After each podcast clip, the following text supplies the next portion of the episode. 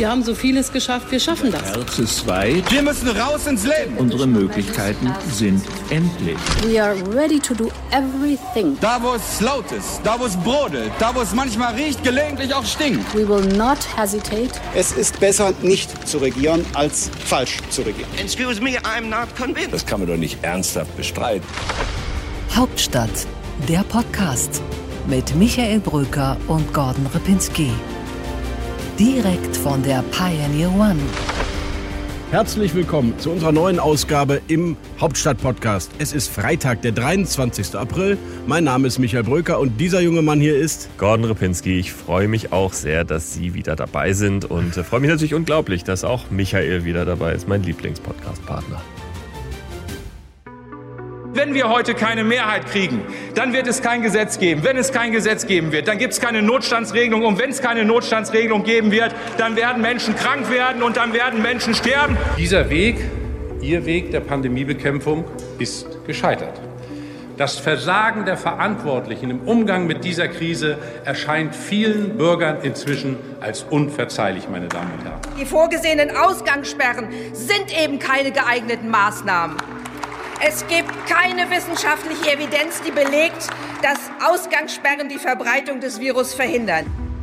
Das waren Unionsfraktionschef Ralf Brinkhaus, der linken Fraktionschef Dietmar Bartsch und Christine Aschenberg-Dugnus von der FDP. Also die Ablehnung vereint sich von links bis zur FDP, die Ablehnung gegen die Bundesnotbremse und als Unterstützer bleiben die Regierungsfraktionen. Und aus meiner Sicht, lieber Gordon, hat die FDP und die Linke recht, nämlich das ist die Bankrotterklärung der Politik, was dort beschlossen wurde, weil wir beim Impfen so dramatisch versagt haben, weil wir nicht in der Lage sind, eine Teststrategie zu fahren, weil wir keine Home Homeoffice-Pflicht wollten und leider auch keine Schulschließungen, greifen wir jetzt verzweifelt mitten hinein in die Grundrechte und schränken die Bewegungsfreiheit ein mit einer Ausgangssperre, die alles tun wird, aber sicherlich nicht nachhaltig die Gesundheit schützt. Da stimme ich dir nicht ganz zu, Michael. Erstmal ein Teil, bei dem ich dir zustimme, nämlich, dass es natürlich die Konsequenz aus versäumter Corona-Politik der vergangenen Wochen ist. Aber das ist Vergangenheitsbewältigung. Jetzt ist die Frage, wie geht's weiter? Und ich glaube, da ist die Ausgangssperre, so sehr sie ein Eingriff in unsere Freiheitsrechte ist, absolut.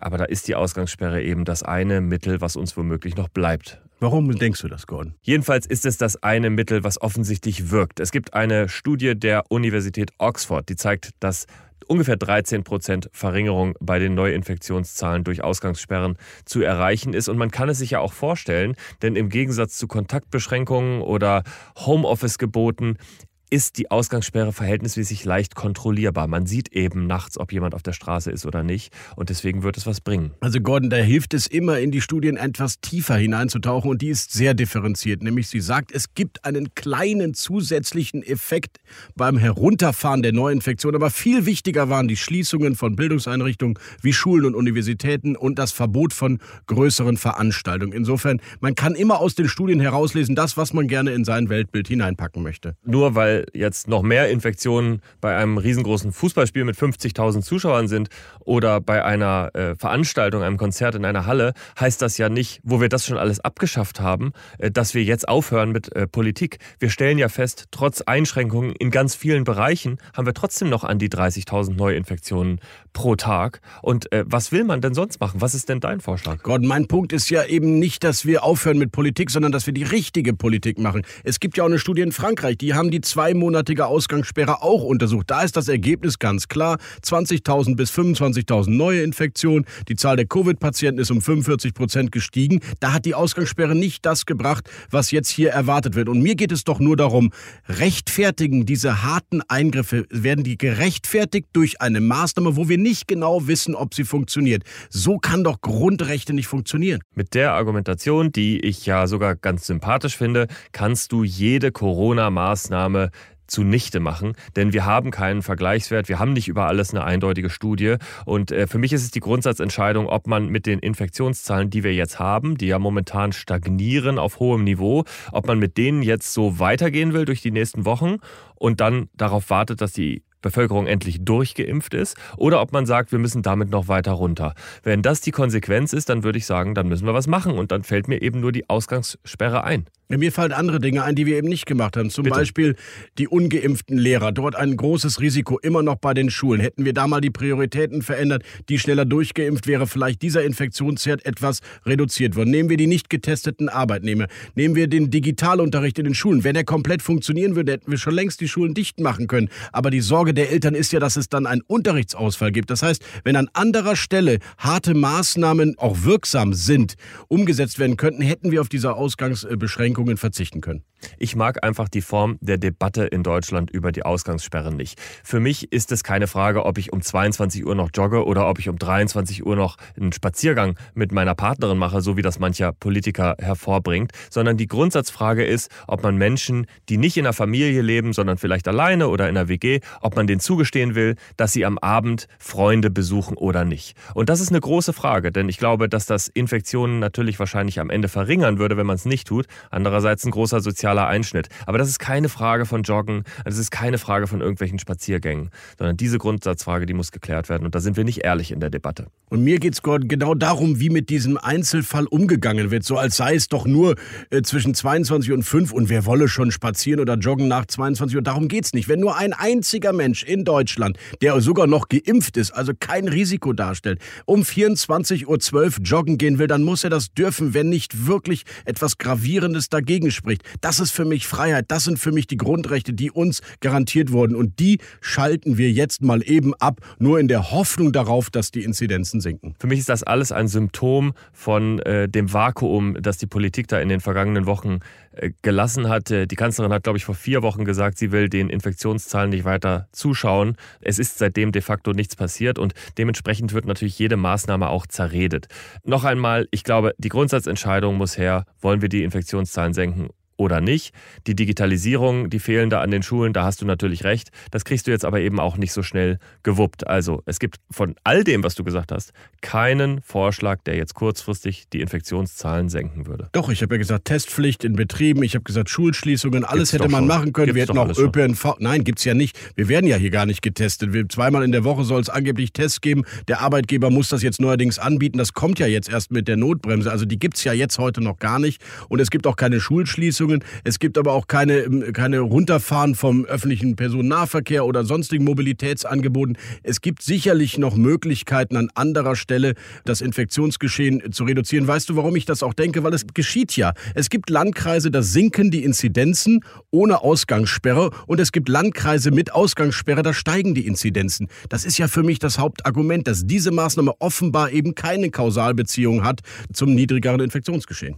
Für mich kommt die große Herausforderung bei der Ausgangssperre erst in dem Moment, in dem es abends noch heller wird und in dem das Wetter noch besser wird. Denn ich finde sie als Maßnahme akzeptabel, wenn es darum geht, zu verhindern, dass sich Menschen in Innenräumen treffen. Wenn es aber dann am Ende darum geht, dass die Leute um 23 Uhr nicht mehr im Park sitzen, weil das Wetter schön ist und stattdessen sitzen sie in Innenräumen, dann finde ich, ist sie nicht mehr akzeptabel. Meine größte Kritik an dem Gesetz ist die Laufzeit. 30. Juni. Das ist mitten in den Sommer hinein. Das finde ich völlig inakzeptabel. Und ich würde an dieser Stelle hier eine Wette eingehen, dass dieses Gesetz bis dahin nicht durchhält. Ja, da hast du recht, glaube ich, Gordon. Aber trotzdem will ich mal auf deinen Liebling kommen, Karl Lauterbach, der ja gesagt hat, ähm, eigentlich nur die virologische Wissenschaft ist jetzt die entscheidende bei diesen Maßnahmen. Und wenn dann so einer wie der Aerosolforscher Herr Scheuch kommt und sagt, tut mir leid, aber alles, was ihr da draußen beschränkt, ist völliger Quatsch, weil sich dort niemand anstellt, dann sagt er, äh, das sei Unsinn und wissenschaftlicher Unsinn. Das ist für mich die Sprache, die mir nicht gefällt. Wissenschaftler, die aus anderen wissenschaftlichen Gebieten außerhalb der Virologie kommen, werden als nicht adäquate Gesprächspartner abgeurteilt. Das gefällt mir gar nicht. Das sagt ja Lauterbach gar nicht. Lauterbach argumentiert ja damit, dass draußen die Wege stattfinden, die dann dazu führen, dass sich Menschen im Innenraum treffen. In dem Moment, in dem wir hier richtig Sommer haben, glaube ich, argumentiert Lauterbach dann auch wieder anders, denn äh, der weiß natürlich ganz genau, dass draußen das Infektionsrisiko viel geringer ist. Ich glaube, die werden sich jetzt einfach privat nachts irgendwo bei Freunden treffen, die Leute, die jungen Leute, und dann machen sie halt Nachtpartys und dann bleiben sie über Nacht. Ich glaube nicht, dass das Infektionsgeschehen wirklich nach unten geht, aber wir werden es ja sehen. Was ich nur schade finde, ich will gar nichts zerreden. Am Ende wird es abgeurteilt vom Bundesverfassungsgericht, da bin ich mir ziemlich sicher, auch als Nichtjurist. Und dann haben wir wieder mal den großen Schaden. Die Politik ist nicht in der Lage, rechtskonforme Gesetze zu beschließen. Das ist ein dramatischer Vertrauensverlust, den wir dann im Mai oder Juni erleben werden. Und das finde ich ganz traurig. Und der macht ein bisschen